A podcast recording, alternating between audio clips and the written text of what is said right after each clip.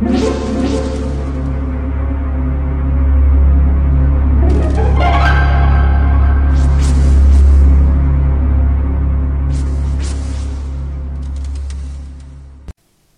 家好，我是小依依，欢迎收听一分钟破案。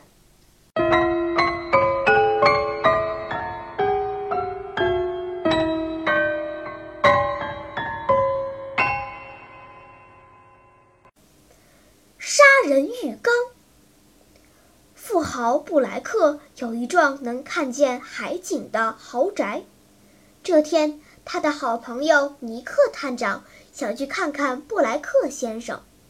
路上，尼克给布莱克先生打了电话，告诉他大约半个小时后到。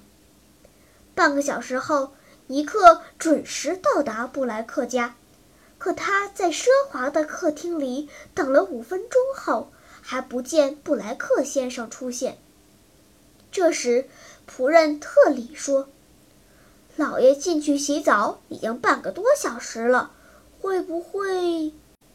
尼克探长撞开浴室的房门，发现布莱克先生泡在浴缸里，已经去世了。从初步检查的结果来看，他是溺水死亡的，死亡时间大概在半小时前。警察赶到后做了进一步分析，发现布莱克先生竟然是被海水溺死的。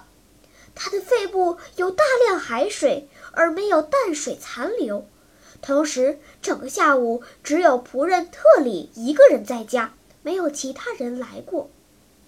尼克对警察说：“抓住特里，只有他有作案时间，他就是凶手。”“不不不，不是我，这真真的不是我。”特里拼命地摇头。“你打电话来的时候，老爷还在接电话呢。从那时到现在只有三十多分钟，可是从这里到海边却要一个小时，我就是坐飞机也来不及啊！”依我看，一定是这宅子里出现了海鬼，在浴缸里杀死了老爷。尼克探长仔细地查看了浴缸，发现浴缸边上有一些细小的白色粉末。他回头冷笑说：“少来了！你那点雕虫小技还能瞒过我吗？你就是凶手！”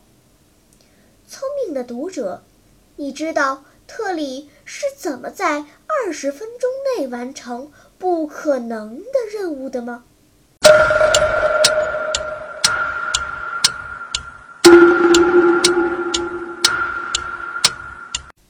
你想出答案了吗？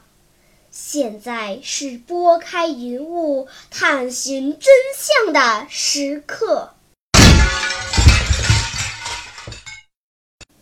原来，在海水中溺死是一条重要的线索，同时也在暗示警察案发地点是在海边，而这一暗示也证明了特里有不可能作案的时间证据。实际上，如果仔细思考一下，就会发现，并不是被海水溺死就一定发生在海边。如果有足够多的海水的话，在浴缸里同样也能作案，而在作案之后放掉海水，装满淡水，这样只需要十分钟就足够了。